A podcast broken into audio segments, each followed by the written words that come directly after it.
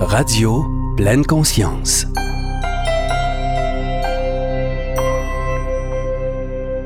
Radio Pleine Conscience vous présente cette semaine Chloé Robertson. Chloé travaille avec le corps et pour la santé globale depuis euh, plus de 15 ans et que ce travail passe par la danse, la massothérapie, l'enseignement du yoga et l'herboristerie. Bonjour Chloé. Merci d'être venue nous rencontrer. Bonjour, merci de me recevoir. Après un petit tour sur ton site web Nature Sacrée, très beau site en passant, euh, on comprend rapidement l'importance qu'a la nature pour toi et l'importance de créer un lien entre l'esprit et le corps, et aussi un lien entre notre être et la nature. Ton intention est de nourrir notre lien avec la nature sacrée. Peux-tu m'expliquer ce que c'est la nature sacrée pour toi? Pour moi, la nature sacrée, c'est la reconnaissance de la nature de un et du fait que nous faisons aussi partie de la nature et du retour au sacré de cette notion-là. Parce que dans notre société, dans la façon dont on s'est habitué à vivre depuis un bon bout de temps, mais je dirais que ça s'est intensifié dans les dernières centaines d'années, mm. on peut avoir un oubli, en fait, de la magie de la vie un oubli de, de l'équilibre précaire au niveau de la nature et entre ce qu'on prend, ce qu'on redonne. Euh, on peut avoir un, aspect aussi de se mettre beaucoup en domination de notre corps, en domination de la nature, de vouloir que ça opère d'une certaine façon, avec souvent un agenda très linéaire qui oublie les cycles, hmm qui oublie les saisons et qui oublie que tout ça est nécessaire pour créer une harmonie. Fait que pour moi, Nature Sacrée, c'est une plateforme où, par ce que tu as nommé tantôt, mes différentes euh, approches, mm-hmm. j'œuvre à retisser le lien de remémoration de cette nature sacrée pour nourrir l'âme, en hmm. fait, puis nourrir notre connexion profonde à la vie et profonde à soi-même. Là où les choses reprennent un sens et où il devient un peu plus facile aussi d'accepter la vie ou d'accueillir la vie avec un cœur ouvert et avec l'acceptation de ben, des changements euh, et de voir tout comme étant l'occasion de connecter justement avec la nature, avec la vie, avec soi. Et ça devient un chemin de dire un grand oui, en fait, et d'utiliser la nature comme un enseignant. Et pour nous rappeler aussi que tout ce que nous, on vit, tout ce qu'on est, tout ce qu'on ressent, ça vient de la nature aussi. Donc, en l'apprenant comme un enseignant, on peut se... On peut amener des perspectives différentes qu'une perspective de dualité qui vient souvent de notre ego. Oui. En gros, c'est pour amener cet espace où il y a une dissolution de la dualité, ne mm. serait-ce qu'entre nous et l'extérieur, entre nous et la nature, entre nous et nous-mêmes. Puis vraiment dans un, parcours de remémoration parce que je pense qu'on le sait tout ça au fond de, soi-même. Mm-hmm. Tout à fait. Il suffit d'enlever les couches, tu sais. C'est ça. Et c'est tellement, tellement bon et c'est tellement vrai ce que tu dis. Dans les dernières années, il y a eu beaucoup de déconnexion comme tu le disais, depuis, mettons, un petit peu plus euh, dans les, les 100 dernières années, des connexions de, de, de, de, notre, de nous, de notre essence, on va dire, on va dire ça comme ça, de notre essence avec notre corps, mais aussi l'impression que la nature est quelque chose d'extérieur à nous, alors que nous sommes la nature, on en fait entièrement partie. As-tu l'impression qu'on devrait même s'adapter au rythme des saisons, que l'hiver, on devrait agir différemment que l'été? Absolument. Oui. Absolument. Parce que vu qu'on est des êtres vivants, puis encore une fois, tu sais, de la nature, on, notre énergie, nos besoins changent et se modulent en fonction, un, de la lumière. L'accès à la lumière et au soleil qu'on a, c'est, c'est un point central, c'est un point principal de qu'est-ce que ça va venir nous donner comme état intérieur. Euh, après ça, il y a tout le climat qui mhm. change. Donc, tu sais, l'été, c'est une saison chaude où on va être porté à manger, disons, plus léger, à, faire le plein de soleil. C'est une, saison où, dans l'idéal, on, remplit nos coffres de, de récréation, de mhm. plaisir, de, faire des gros bains de soleil. Puis mhm. l'hiver, à son opposé, c'est une saison de, de repos profond. Introspection. D'introspection, oui, mais de, de vraiment se reposer. Oui. Fait une introspection dans le sens de remettre à la paix nos tourments Hmm. aussi. Puis bon, notre alimentation va changer, notre besoin de sommeil qui augmente, c'est naturel et c'est normal. Hmm. Donc oui, moi je trouve qu'on devrait ajuster nos activités, puis même aussi notre façon d'organiser notre travail, puis les charges de travail. Tu sais, souvent on voit euh, en fin d'année comme en décembre une augmentation de la charge, puis là c'est un peu la folie en plus avec les fêtes, alors Oui. que c'est un moment où on devrait faire tellement l'inverse. Oui, se poser. Oui, puis on le sent dans nos systèmes nerveux, tu sais, on n'a pas la- le même jeu qu'à l'été, puis chaque saison apporte quelque chose de, de précieux de particulier. Tu sais, l'hiver, c'est le repos, c'est là que on, on renfloue aussi nos, nos- nos coffres de vitalité profonde. C'est une saison associée au rein aussi, tu sais, puis le printemps, si on fait ça, on arrive au printemps, puis on est plein. Hmm. Tu sais, on, va, on, on a envie de créer, on a envie de, de, de, de se laisser inspirer par la nouveauté. C'est une saison de renaissance. L'été, c'est une célébration. L'automne, on ramène à l'intérieur. On fait le tri, on finit d'organiser, on prend soin de compléter nos projets pour ensuite retourner à, au repos de l'hiver. Fait que oui, je pense que on, on a tout avantage à le faire, tu sais, sans non plus nécessairement s'attendre à ce qu'il y ait une modulation au niveau de la société, parce que ça, c'est une grosse affaire à Oui, ça, changer. c'est un gros bateau hein, à faire tourner. Ouais, mais juste de nous le savoir, de faire comme OK, c'est normal que je sois plus fatiguée Mhm. l'hiver. OK, c'est normal que j'aie besoin de silence, de paix, que genre j'ai envie de moins bouger, mais qu'en même temps, un peu d'activité physique est nécessaire pour éviter la stagnation, tu sais. Mais que chaque saison sont normales dans leur changement. C'est pour ça que j'aime beaucoup faire des rituels au niveau des solstices et des équinoxes Oui. parce que ça nous permet de prendre le temps de ressentir le changement de la saison, de la lumière, de l'énergie. Puis d'avoir ce moment conscient de retour vers l'intérieur nous permet de nous situer aussi, tu sais, de re, de prendre conscience de où est-ce qu'on est, de mettre notre doigt sur notre carte personnelle, tu sais, notre boussole personnelle, faire comme, OK, je suis là.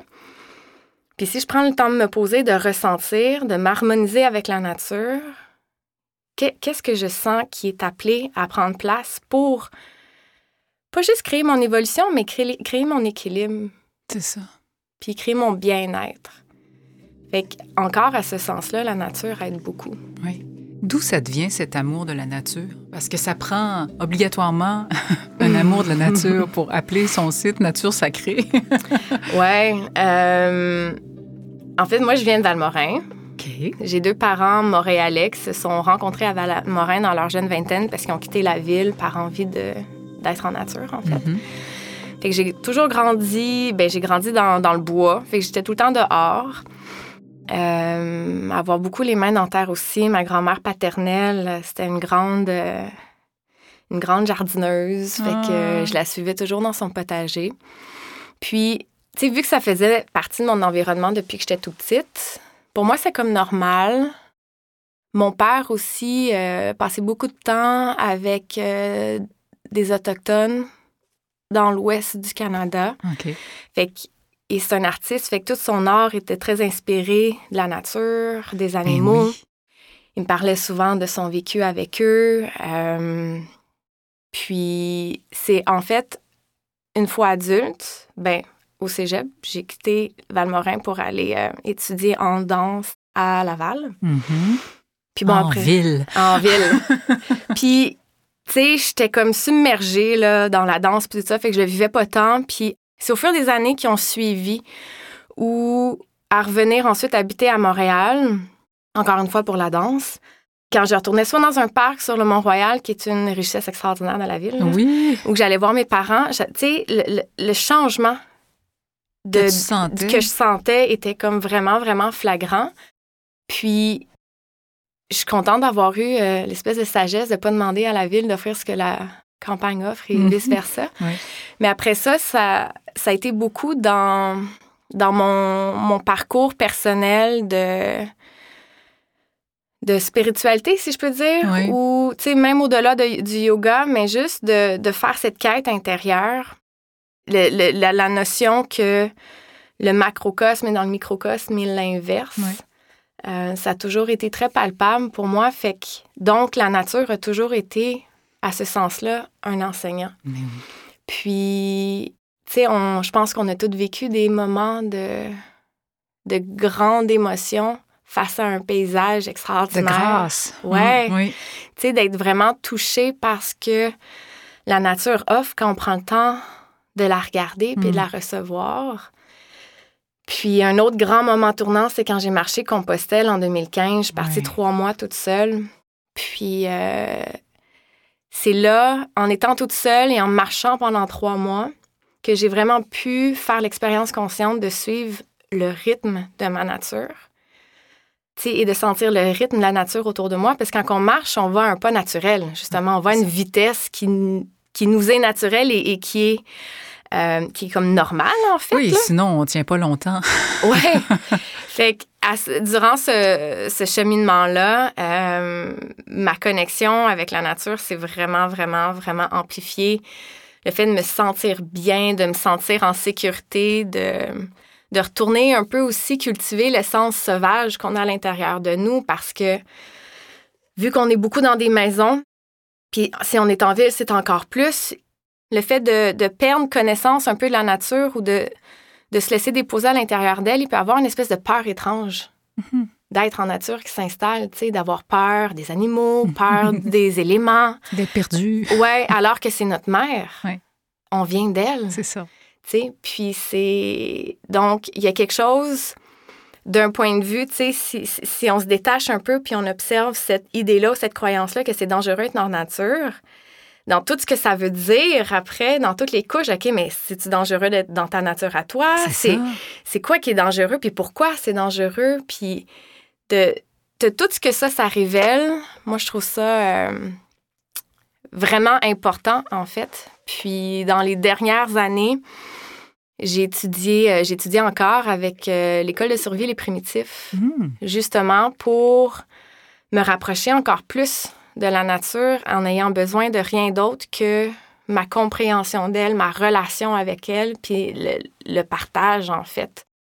Le fait de, de savoir la décoder, en fait, puis de, de savoir repérer tout ce qu'elle offre. Exact. Que si tu n'as pas les connaissances, ben tu le vois pas. Tu le vois pas, oui.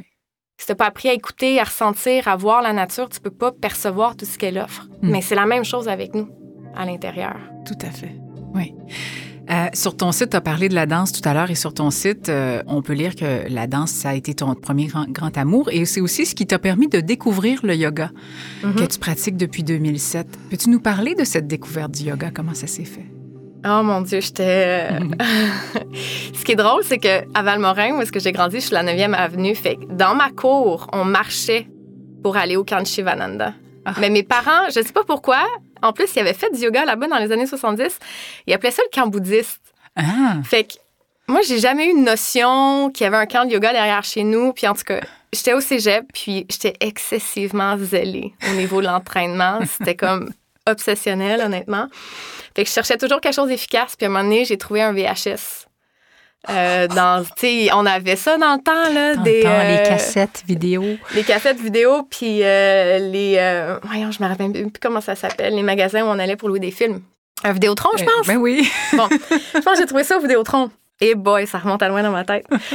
fait que j'avais trouvé une cassette, j'avais fait, puis j'avais été raquée le lendemain, fait que j'avais trouvé ça efficace. Ah, fait, que c'est comme ça que ça rentré. Ah, c'est drôle, par la porte de côté. Ah, vraiment, vraiment. Fait que j'ai commencé à faire du yoga comme ça. Puis après ça, des années plus tard, bon, je, je m'entraînais vraiment en danse. Je travaillais dans un restaurant. Puis où je travaillais, il y a plein de monde qui allaient au Moksha, qui est maintenant le Mondo. Oui. Donc, euh, puis ils me disaient, ah, t'aimerais ça, t'aimerais ça, t'aimerais ça. Fait que je me suis mis à y aller. Puis encore une fois, tu sais, c'est super chaud. Ou ça, ça s'en vient moins chaud maintenant, les modos selon lesquels, mm-hmm. euh, selon, puis selon les profs. Mais à ce moment-là, c'est encore très, très chaud. Mm-hmm. Fait que là, je suais, j'ai l'impression de travailler mon corps. ça a vraiment été ça.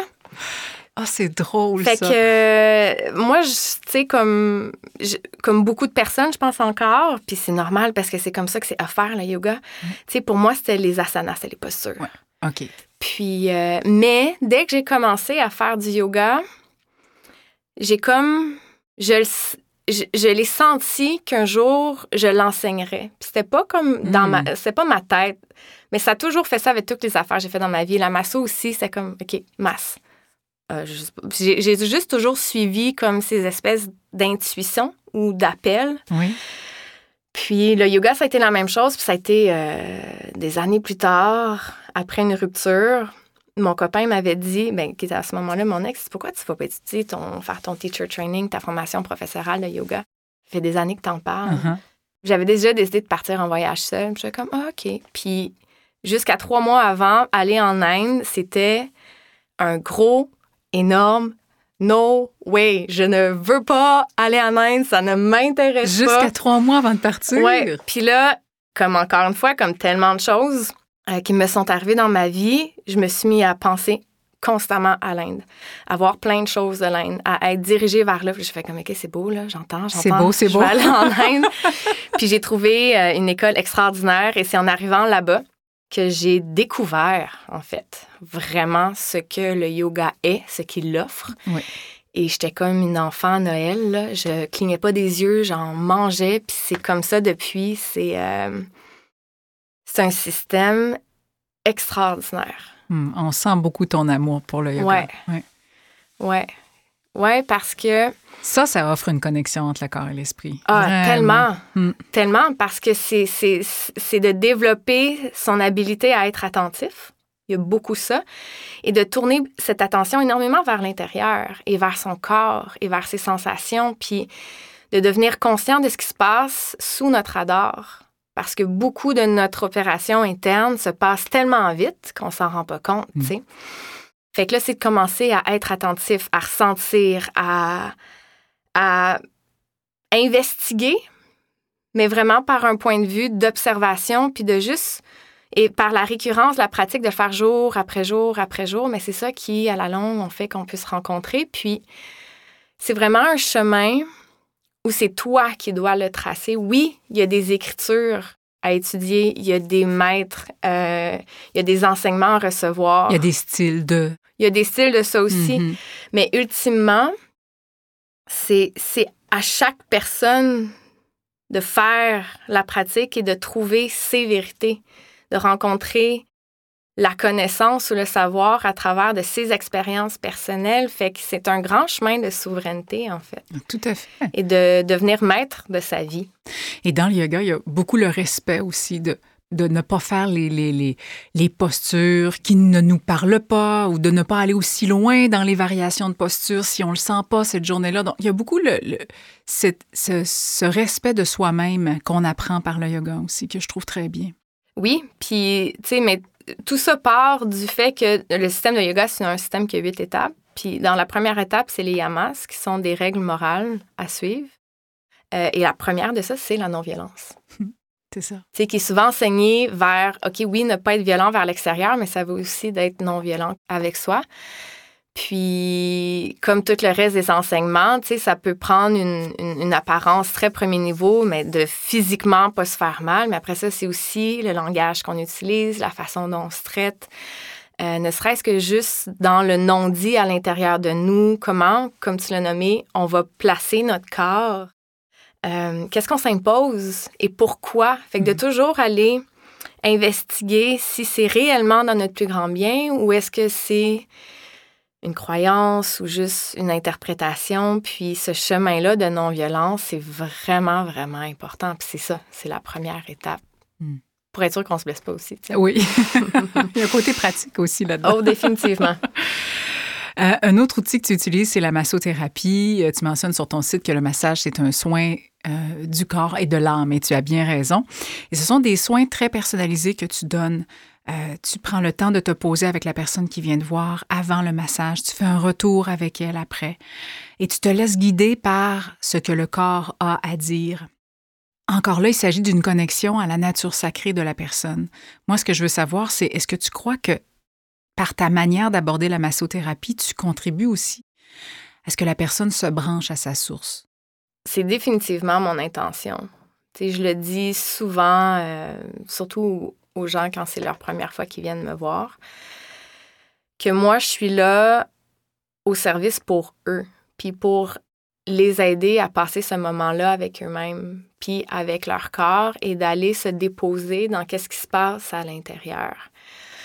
Euh, c'est pour ça que j'aime bien prendre aussi un moment de discussion au début. Euh, puis après ça, tu sais, ça va varier en fonction des besoins de la personne. Euh, si le massage fait partie d'un cheminement aussi, ou si c'est juste à ce moment-là, j'ai besoin d'être touchée. Mhm. Puis, fait que là, on s'en va dans cette sphère-là. Mais après ça, ça va dépendre. Vu que j'ai des, j'ai des connaissances de yoga, euh, entre autres, c'est pas mal ma, mon enseignement puis ma pratique principale. Mais j'essaie d'amener un espace aussi où, comme je l'ai mentionné au début tantôt, on peut s'éloigner des dualités qui s'opposent, puis de trouver un espace où les choses cohabitent. Puis souvent, quand il y a des tensions dans le corps, c'est qu'il y a une opposition entre des croyances avec un besoin. Il y a souvent, souvent, souvent, souvent un aspect d'émotion aussi. Mhm. Fait que à travers le massage, pour moi, mon intention, c'est de créer de l'espace pour que ça puisse circuler. Mon but, c'est pas d'éradiquer quelque chose, Mhm. mais c'est que ça puisse circuler et être ressenti afin d'être amené à la conscience. Mhm. Et que en reprenant le mouvement, mais c'est ça, tout se transforme. Puis là, la personne peut avoir accès à une partie d'elle importante et donc devenir un peu plus entière, un peu plus un sentiment de, de globalité, parce que le bien-être, c'est ça, c'est de se sentir entier. Mm. Puis, euh, on sait tous, là, le toucher, c'est, une grande, grande médecine. On a énormément besoin d'être touché. Ça nous manque beaucoup pendant Eh la oui. pandémie. Et oui, fait que, tu sais, je suis tellement contente qu'on soit enfin reconnu comme un soin essentiel. Tellement, oui. C'était, on était vraiment dû pour ça. Puis, tu sais, le corps, on est, on est quand même très, très, très cérébral. On... Puis le corps, c'est, un endroit excessivement sensitif. Puis c'est pas toutes les sensations qui sont agréables de ressentir. Fait que selon ce qu'on vit, on peut souvent comme faire un peu un eject vers le haut puis aller beaucoup dans notre tête.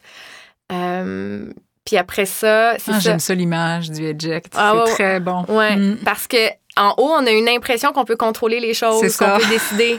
Alors que quand tu es dans le corps, c'est comme bah, tu peux avoir un impact, mais en même temps, tu peux pas changer la réalité de la sensation, tu peux juste changer ta perspective à ça. Fait que pour moi, à travers le massage, c'est aussi de réapprendre à réintégrer son corps et de le voir comme un lieu de sécurité, Mm. comme le voir comme une maison. Ben oui. Et le voir comme un corps qui travaille pour nous et avec nous, c'est un allié. Fait que même quand il y a des maux, quand il y a des maladies, il est quand même un allié qui essaie de nous Il communiquer y a un quelque message. chose. Oui, c'est ça. Mm. Tout à fait.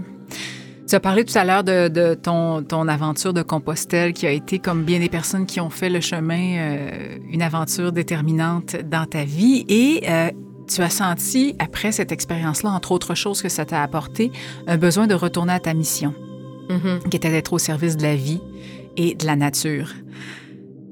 Où en es-tu dans cette mission-là? Est-ce que tu as l'impression que tu as tous les outils en main pour la remplir ou tu es toujours en recherche de nouveaux outils? Où tu te positionnes par rapport à ça?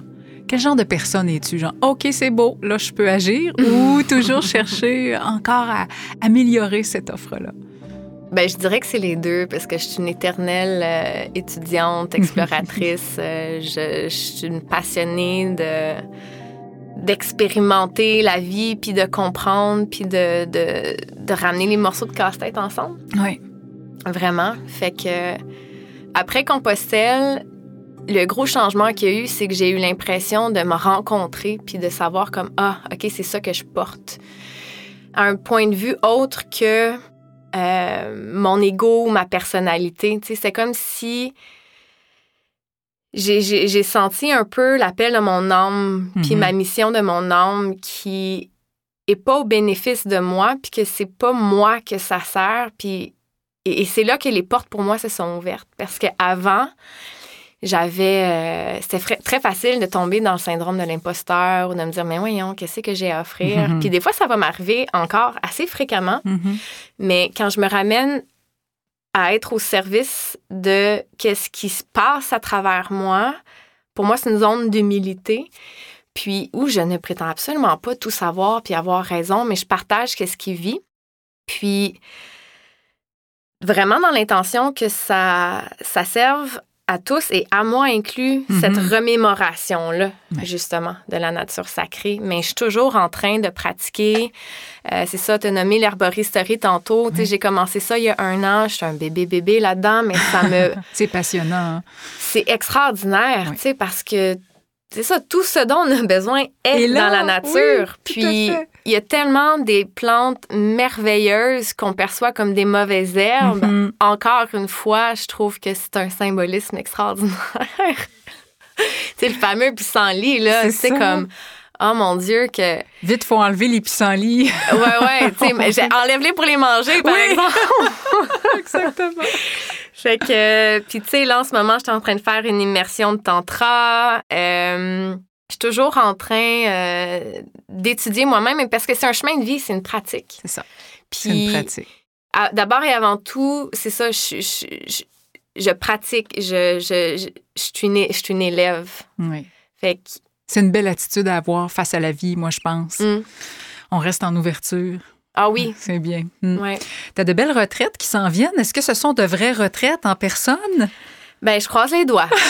je croise les doigts. Euh, Peux-tu nous en parler un petit peu de ce qui s'en vient? À ce ouais. niveau-là? Bon, là, tu sais, il y a eu un- il y a beaucoup de choses qui sont décalées parce que depuis novembre passé, j'étais supposée avoir au moins quatre retraites. Fait que là, sont, sont décalées.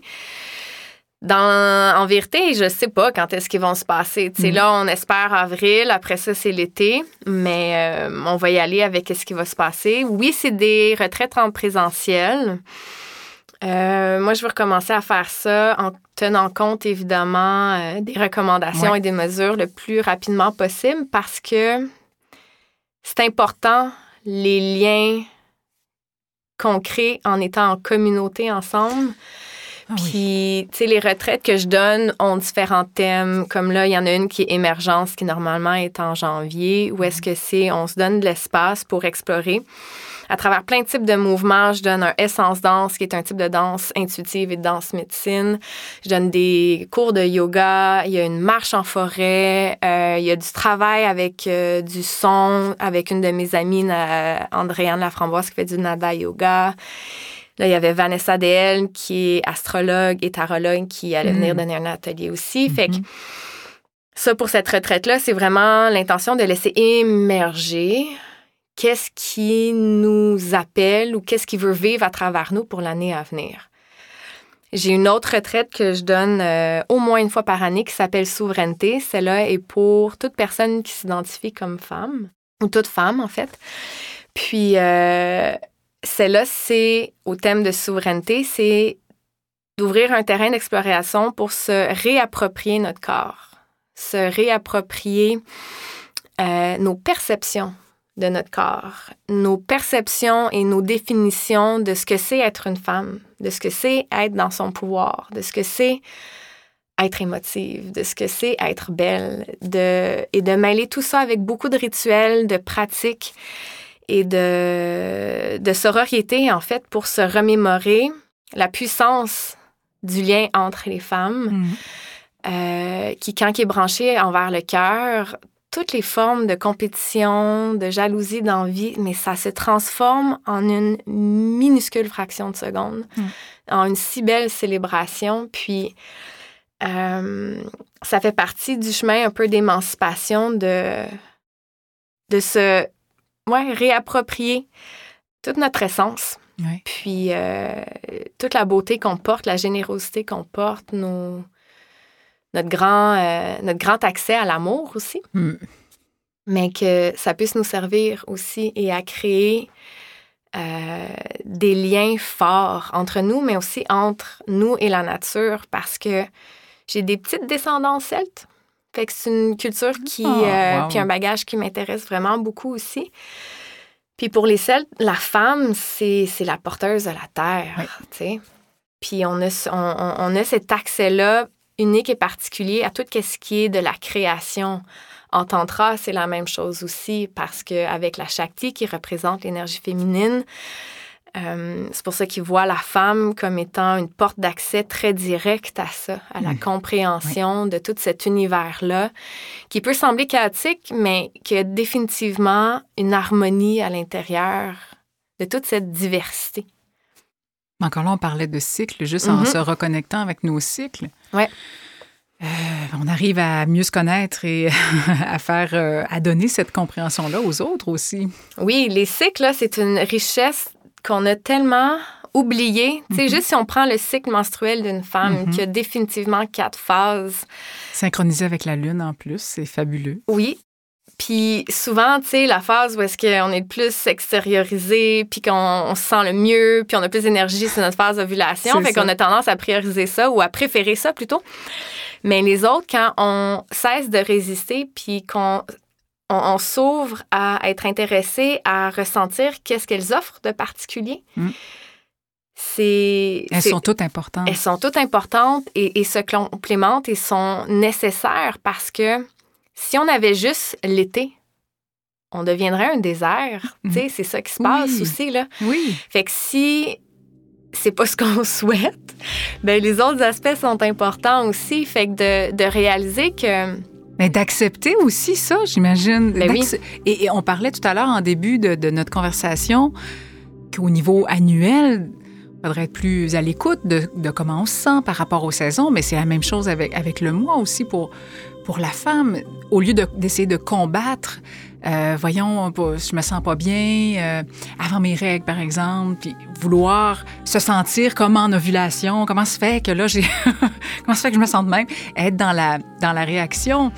Euh, Mhm. Au lieu d'être dans l'acceptation, on gagnerait à, à- à- à mieux comprendre ça, l'effet de ces cycles-là sur nous, des hormones sur nous, et de l'accepter Ouais. et de s'adapter à ça, Ben oui. d'être à l'écoute de ça. Ouais, ça revient en gros aussi à dire d'être dans le moment présent. Oui, c'est vrai. Parce que quand on est dans les préférences, dans ce qu'on aimerait vivre et dans ce qu'on cherche à fuir ou ce qui nous crée une aversion, ben on n'est pas dans le moment présent. Puis chaque moment qu'on vit, on le revivra jamais. Non. Puis il y a toujours quelque chose de précieux et de beau qui se passe, même dans des moments qui sont difficiles ou qui sont souffrants, tu sais. Je l'ai mentionné tantôt, mais moi, je- dans, dans ma pratique de yoga, j'adhère énormément au tantra. Puis en tantrisme, tu utilises tout comme porte d'entrée vers la conscience. Fait que tout est une porte d'entrée quand tu amènes ta conscience puis ton cœur réellement ouvert vers l'amour et vers l'expansion puis vers l'unicité du moment présent. Donc, si on sort de nos préférences puis qu'on engage avec ce qui est là, ben on se met à réellement vivre aussi. Oui. Parce que tout va passer, tu sais, puis Mm. passer très vite. Notre temps Mhm. ici qui nous est offert est très court Très court. très court. Fait que si on, on- on se sort de cette espèce de envie de vivre une certaine affaire puis pas envie de vivre une autre, mais on peut vivre la richesse de l'expérience. Puis moi, je pense que c'est ça être humain. C'est ça être sur la terre. C'est de venir vivre tout ça. Tout à fait. Tu as parlé tout à l'heure de, de danse, de essence danse, danse intuitive, danse médecine. Euh, comment tu décrirais ça? C'est un exercice, c'est un exercice de libération, essence danse, euh, Euh, principalement? Essence Danse, c'est né du fait que, je- comme je disais tantôt, j'ai dansé beaucoup dans ma vie Mhm. euh, jeune adulte et ça a été mon métier pendant à peu près sept ans aussi. Euh, fait que j'ai été énormément dans la performance de la danse, puis dans tout le milieu de répondre à des exigences, à des critères euh, techniques, mais aussi physiques. Corporel, oui. Mm. Ouais, dans tout, tout cet environnement-là. Puis, c'est quand j'ai fait mon cours de, pour être euh, enseignante de yoga que, sans. C'était pas un choix conscient, mais tout mon corps, mon être m'appelait vers enseigner le yoga. Fait que la danse professionnelle a quitté ma vie à ce moment-là. Puis la danse euh, euh, a pas mal euh, cessé d'être dans ma vie pendant une couple d'années. Puis à un moment donné, j'avais envie de recommencer à danser, mais j'ai pas envie d'aller prendre des cours. Puis aller danser dans un bar, c'est pas, C'est pas ce que je pas cherche. ça non plus. fait que j'étais comme, il est où dans notre culture l'espace où on revient comme à la célébration par la danse? L'homme a toujours dansé. Toujours. toujours. Oui. Pour des rites, pour des, euh, des moments de passage, des moments de célébration, des moments d'invocation. Puis c'est une façon de se connecter à lui, puis de, de, de le laisser, tu sais, de se laisser vraiment exprimer par le langage sans limite des sensations et du mouvement. Puis c'est aussi une façon, en faisant ça, d'aller se connecter au grand tout, au sacré, justement. tu sais, De, ramener cette conversation-là parce que quand, quand tu danses puis que tu ne donnes aucune importance à si c'est beau, si tu le fais bien, mais que tu es juste en train de laisser la musique rentrer, peu importe ce qu'elle est, et de laisser ton corps être bougé, puis bouger, il y a comme une espèce d'abandon, si on veut, à quelque chose d'autre que notre rationnel ou notre mental. On est vraiment en train de s'abandonner à la nature, justement. Puis, il y a une connexion profonde qui se fait à ce moment-là. Fait que Essence Danse, pour moi, c'est une façon de répondre à ce besoin-là que j'avais, de retrouver le rituel de la danse, le sacré de la danse, puis afin que la danse nous ramène à notre essence. Et comment ça fonctionne, c'est que je fais toujours un moment d'ouverture pour bien définir l'espace dans lequel on s'engage. Et pour le prendre le temps de s'arriver puis de, de s'investir pleinement parce que ce qui donne la charge à un moment, c'est aussi notre présence et notre investissement. Puis quand on est en présentiel, ce qu'on va créer ensemble dépend de chaque individu. Puis chaque individu va bénéficier de toutes les autres et de ce qu'on va créer ensemble. Fait que de ramener à chacun la conscience de notre importance euh, afin que qu'on s'offre à soi-même ce qu'on est venu faire, qu'on s'offre notre présence, puis qu'après ça, chaque individu qui fait ça, ben ensemble, on crée un contenant qui est vraiment, hmm. qui peut porter tout ce qui est là. Puis c'est un espace de non-jugement, c'est un espace où c'est, encore une fois, on n'est pas dans la performance, on n'est pas dans les mandats, ni dans l'apparence. Puis après ça, je guide une exploration, fait que je vais guider. Euh, pour enclencher, pour... Euh, Ouais, mais je guide comme une, exploration intuitive, fait que je montre pas de mouvement, il y a zéro chorégraphie. Euh, mais disons, je vais souvent commencer par la respiration, puis après ça, par aller ressentir les pieds, par connecter à la terre. Puis souvent, j'ai des thèmes en fonction de, du mois ou de juste qu'est-ce qui m'inspire dans le moment. Puis après ça, je guide par rapport à ça. Euh, il y a un moment où je parle plus aussi, où est-ce que tout le monde fait juste vivre son truc. Mais c'est vraiment pour se donner un, espace de se laisser aller, un peu, tu sais, comme quand on est enfant. Oui, c'est ce que j'allais ah, dire. On est adulte à un moment donné, puis c'est comme, on est dans la répétition, le mouvement d'une certaine façon, puis les endroits où est-ce qu'on relâche pleinement, il n'y en a pas tant, tu sais. Parce que même si, bon, beau, OK, on va faire des activités physiques, on va faire, du yoga, c'est super, mais c'est prédéfini ce que tu vas faire. En danse, dans, dans, un concept comme Essence Danse, qui est similaire à la danse extatique ou au cinq rythmes, mm-hmm. euh, ça, ça peut se ressembler, ces affaires-là. Euh, c'est vraiment de laisser une liberté totale pour que le mouvement non contrôlés aussi viennent dégager différents aspects de nous qui sont mm. logés à certains endroits, puis que si à un moment donné, on ne bouge jamais une partie de notre corps, mais c'est toute la partie que ça représente aussi qui ne bouge pas. Fait que ça réveille le cerveau, ça réveille, ça recrée des nouveaux circuits neuromusculaires, puis ça, ça libère, les gens peuvent faire les sons qu'ils veulent, ou... Euh, mais juste se sentir d'avoir un espace mais de liberté aussi. De liberté, exact. Ah, c'est bien. Ouais. Euh, j'ai vu que tu avais travaillé, je ne sais pas si tu travailles encore avec le semoir. Est-ce que, est que tu fais encore ces ateliers éco-éducatifs avec, euh, avec le semoir? J'en ai proposé, mais mes propositions sont arrivées en même temps que la COVID. c'est un bon timing. fait que j'ai pas encore eu la chance de le faire, mais j'espère parce que j'adore Je trouve travailler ça avec les enfants. Oh oui, hein? Et c'est leur programme et leur mission, elle est merveilleuse. Oui, alors des ateliers éco-éducatifs, c'est pour les 5-25 ans. Puis toi, tu as proposé, ce que j'ai vu, ce sont euh, initiation à la méditation, euh, il y a la danse et les éléments, et il y a aussi les incomprises, alors voir les plantes différemment. On parlait tout à l'heure des, mm-hmm. des, pissenlits, des, des, plantes qui sont vues comme euh, des nuisances et qui finalement sont recèlent un paquet de, de vertus. Euh, alors ça, de toute façon, C'est pour les écoles, j'imagine? C'est c'est principalement pour des, des classes écoles ou... euh, Ouais. Effectivement, je te souhaite que ça puisse avoir lieu le plus rapidement possible. Est-ce que tu te sens une responsabilité, une mission de transmettre tes connaissances et tes passions? Euh, c'est comme un c'est comme un appel puis parce que honnêtement, je suis une personne assez introvertie.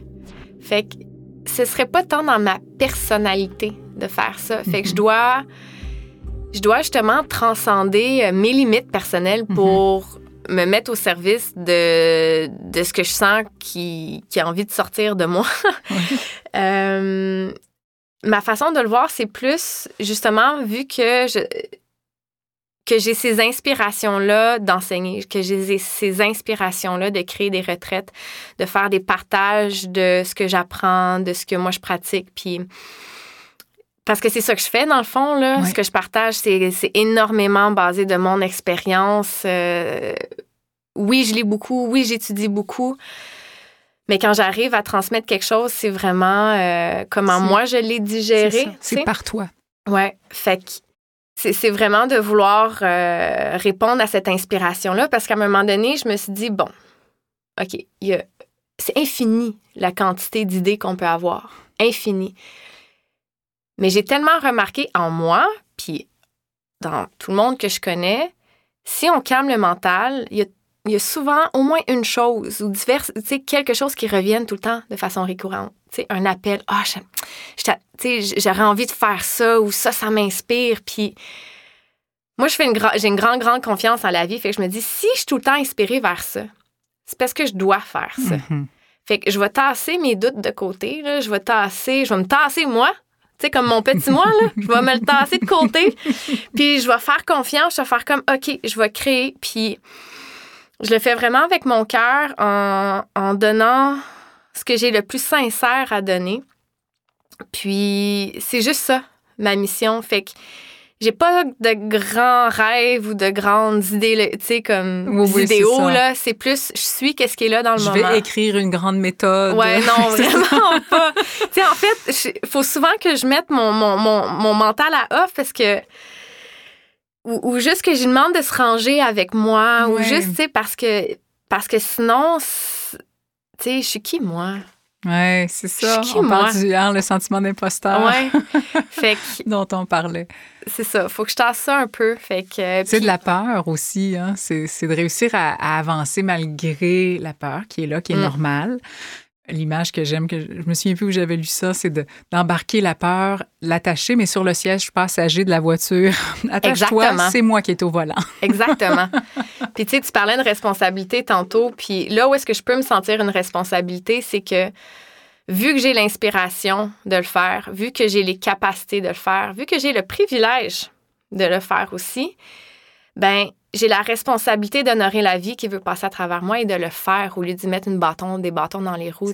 Parce que c'est pas à propos de moi, c'est à propos de qu'est-ce qui veut vivre. Ouais. Fait que, à ce sens-là, oui, j'ai l'impression que j'ai une responsabilité, puis ça m'aide. Parce que dès que c'est plus grand que moi, ça devient plus facile. Uh-huh. Je te comprends. Ouais. Très bien. Est-ce qu'il y a des choses, Chloé, qui ont changé à un niveau profond pour toi avec, euh, avec la pandémie? Est-ce que tu as senti une transformation ou des, euh, des mouvements intérieurs? Euh, ce que c'est venu, ça va peut-être être étrange pour certaines personnes, mais ce que c'est venu faire, c'est que c'est venu tellement solidifier ma confiance en la vie. Oui, ça peut sembler paradoxal. C'est, c'est vraiment venu solidifier ça par... C'est un ressenti, en fait, parce que pour moi, tu sais, ça fait, puis c'est pas juste pour moi, là, je veux dire, on, on l'entend là, depuis combien de temps que notre système peut pas marcher de même? Ouais. Que ça peut pas que continuer ça comme peut pas ça. continuer. Fait que Mhm. moi, euh, c'est, c'est- ben, something's gonna happen à un moment donné. Puis Ouais. quand ça s'est arrivé, je fais comme, ah, ben ça, ça va être une des façons. Puis Même la longueur, si tu me permets. la longueur est nécessaire. Parce qu'au départ, on se disait, oh, ça serait le fun que ça revienne pas comme avant, mais c'est tellement court que rapidement, on va reprendre nos habitudes. Mais là, c'est long. Mhm. Là, c'est long. Ça change des choses à un niveau plus profond Ouais. pour tout le monde. Mais c'est ça. Alors, la chance que ça change est plus élevée. Ouais. Mais Puis des changements de fond, ça prend du temps. Oui. Puis là, c'est pas des changements de fond de juste nos vies personnelles, de la durée qu'on a sur Terre depuis, tu sais, l'âge qu'on a. C'est, c'est des changements de fond collectifs, puis de notre espèce à la limite, tu sais. Ah J'ai une confiance inébranlable en la vie, puis si on, on- on se détache de notre unité, on fait partie de quelque chose qui existe depuis tellement longtemps Mm. et qui va continuer d'exister. Puis ça, pour moi, ça fait partie d'un cycle. Ça fait partie d'une continuité et c'est nécessaire. Je sais pas si tu connais le proverbe, un des proverbes zen. Je vais le raconter du mieux que je peux, mais j'espère que je... En tout cas, je vais le faire dans mes mots. Donc, c'est un père qui est fermier avec son fils. Puis, une journée d'orage, leur étalon s'enfuit, quitte. Puis là, tous les, les voisins sont Mon Dieu, quelle malchance, quelle malchance. Puis le père dit ben, chance ou malchance? Couple de jours plus tard, l'étalon revient avec trois juments.